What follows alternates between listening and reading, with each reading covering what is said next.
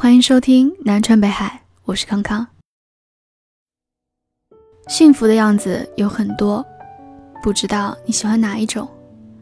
好几个月的时间，每当我看到一些很可爱的画面，我都记录下当下那个幸福的样子。当然，更多的时候我是忘记记录的。但愿这些被记录下的小细节，也能让你感到一丝幸福。在车门关上之前最后一秒上车是幸福的。永远不坐过车站是幸福的。不加班是幸福的。不因为别人工作进度的落后而加班是幸福的。好几天不吃肉了，突然吃到肉是幸福的。一个人吃完一整包薯片是幸福的，和喜欢的人吃完一包薯片也是幸福的。能自己慢悠悠的做一顿饭，不怕浪费时间是幸福的。有人给自己做好吃的饭也是幸福的。在高峰期的时候上了地铁，发现还有空位是幸福的。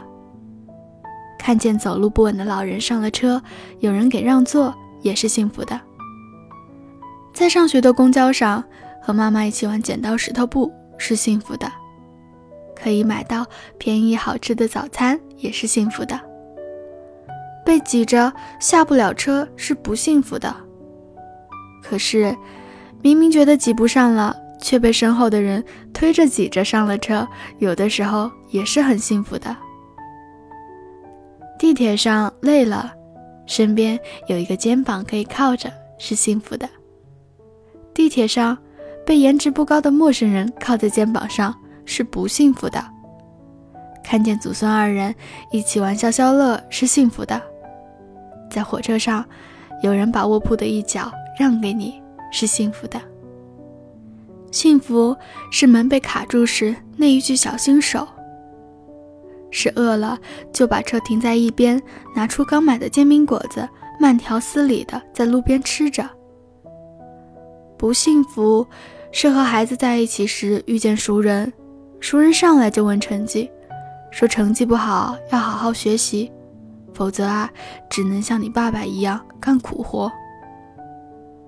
幸福是走在回家的路上，一个骑电动车的大叔路过。你能听见他哼着你小时候看的偶像剧的主题曲。